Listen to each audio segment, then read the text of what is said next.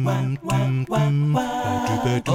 野菜食べよう八百屋さんが配達中にお届けするラジオ八百屋さんが配達中にお届けするラジオでございますアカペラグループインスピの北が平日はね午前中八百屋さんの配達をしておりましてそちらで得たお野菜や果物の知識をねとつとつと語る番組でございます。今日はこれまた秋の味覚ですね。舞茸についてお話ししたいと思います。お楽しみください。えー、舞茸。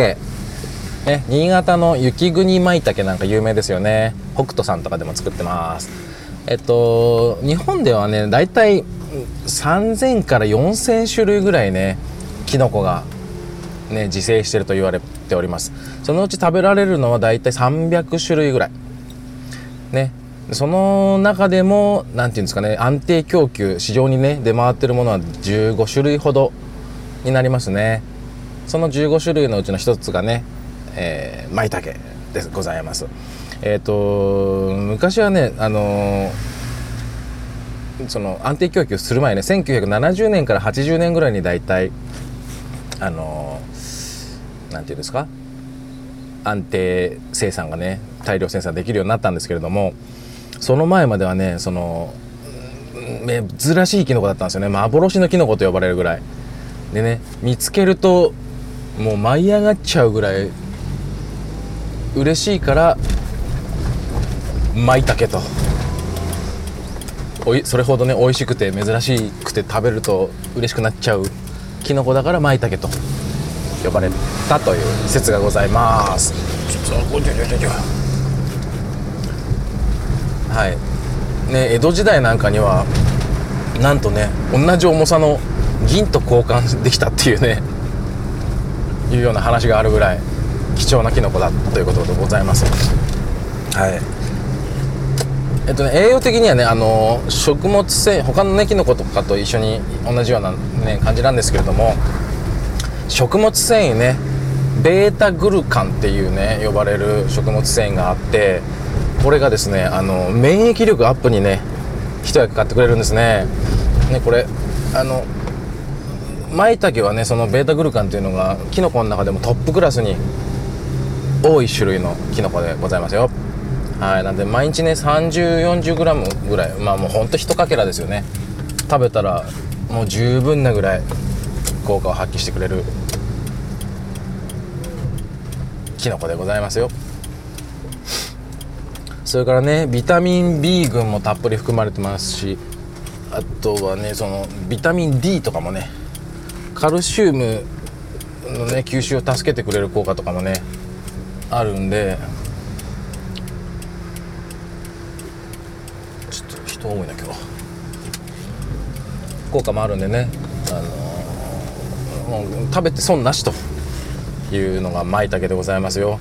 何よりねあの味食感がねちょうどいい感じなんですよね。あの他のキノコよりも何ていうんですかそこまで特徴的な香りとかがね強すぎる香りとかがあるわけではないんで食べやすいしね。あしくった。しくったよ。はいはいはいはいはい。はいはいはい。はい。車多いな。車も人も多いな今日ね11月だというのにもうまだ半袖着ております。今日なんか26度ぐらいまで上がるみたいなね。11月だよ。ね大体ね朝出てくる時にねあのあれなんですよ。大体6時半とかねそれぐらいなんでだんだんねその冬に近づくにつれての夏の間はねもう明るくなってるんですけど冬に近づくにつれて家を出る時だんだん暗くなってくっていうね、はあ、ついにこの季節が来たかなんつってね思うんですけどでもまだ半袖着てるってねちょっとなんか太陽の出具合と服装がちぐはぐな感じがしてますが。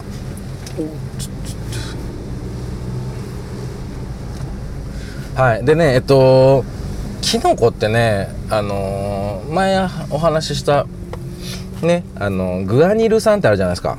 あのうまみ成分ね。これがですねあの冷凍するとね細胞の壁が壊れやすくなってあの再再加熱っていうか調理した時にねそのグアニル酸がドバッとねドバッとね出てくれるんですね。だから、キノコはねあの基本的にそんな日持ちしないですけどねしいたけもすぐ食べてっていうような話したと思いますけどあのもしね食べきれないほどある場合はあの小分けとかにしてね冷凍しといてあげるといいんですね。でねそのままあの凍ったままねあの直接加熱をねしてあげるとそのグアニル酸っていうのがいっぱい出るんで聞いたことあるんじゃないかな。えのき氷ってね一時期ブームになりましたよね。えのき凍らしとくやつね。それをあのね煮物の出汁に使うとかねするととってもいいうまみがいっぱい出るみたいな感じでいろんなことに使えるよっていうね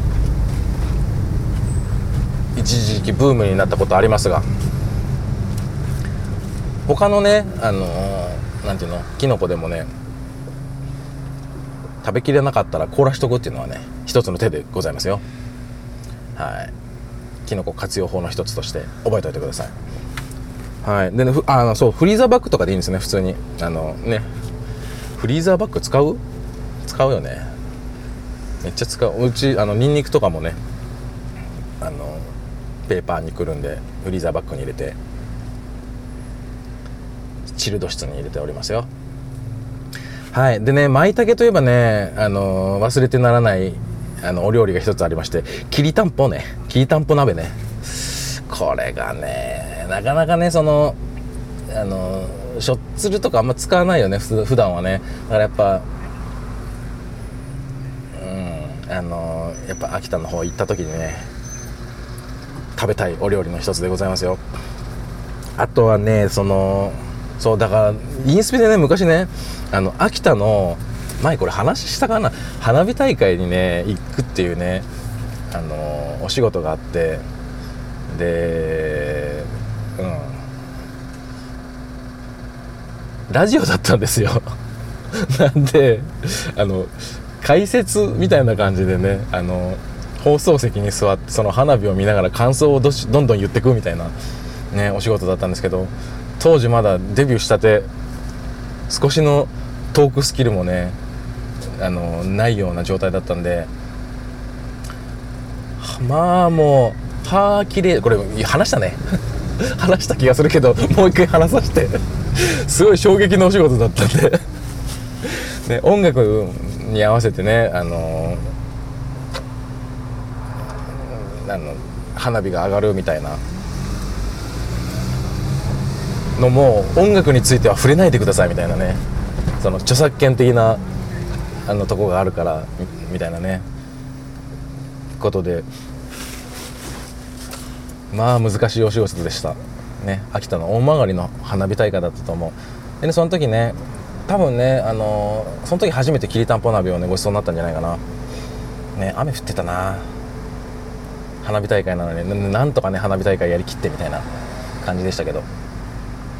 ねやっぱ美味しいものはねその場土地で食べると絶対美味しいんで必ずねあのツアーとかに出た時はねその土地のものを食べるようにしてますけどまあ楽しみの一つだもんねそれがね。うん。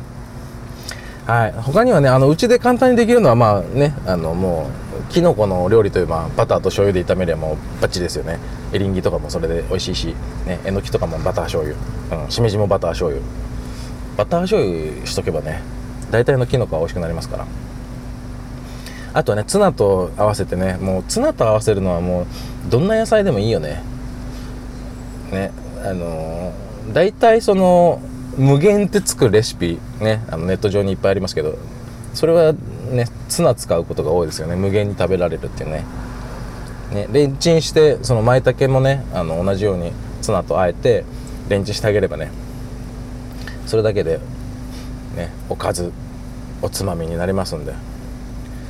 ね。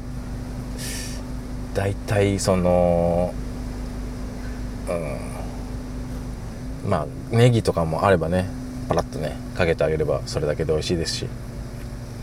大体あれだねネギの小口切りっていうんですか？をねあの常備しとくと便利だよね。納豆にも使えるし冷ややっこにも使えるしかけるだけでね。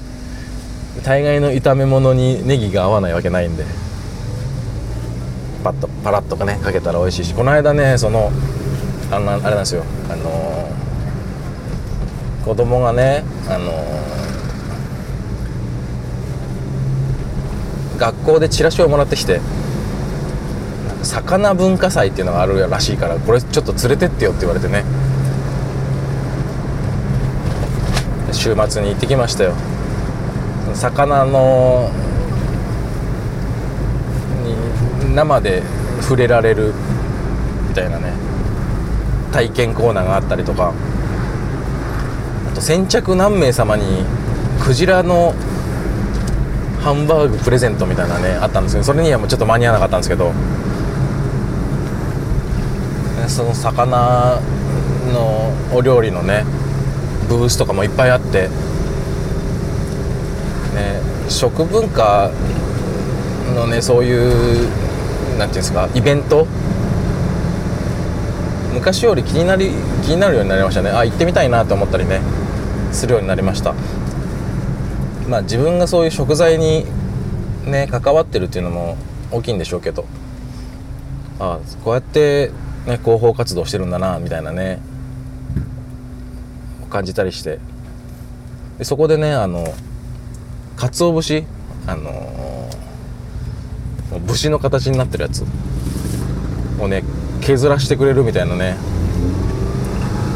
体験コーナーもあったんで。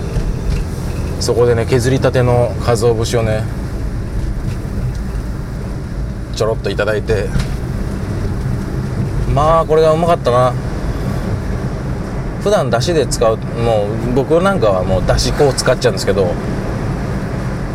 でお豆腐なんかにかけるのはねもうパックに詰められたね鰹節ね使っちゃうんですけど削りたてのはすごい何ていうの本当にカツオ感っていうのかな。魚感がねすごくてねそれをご飯の上にねパラッとかけてネギもパラッとかけてお醤油とね柚子七味でガツガツと食べました。うまいよね。ご飯のお供はもう常に探してるね。なんでねえっともちろんねお野菜に関する話題を中心にお届けしているこの番組八百屋さんが配達中にお届けするラジオでございますがえっとご飯のお供情報もぜひツイッターでお寄せいただけると喜びますよ。はい。どしどしお寄せください。はいということで今日は舞茸舞茸もねあのー、濃いめにバター醤油したらきっとご飯に合うおかずになりますんでどしどしお試しください。はいというわけで今日は、えー、舞茸についてお話ししました。また次回。お会いしましょう。バイバイお野菜食べよう。八百屋さんが配達中にお届けするラジオ。You are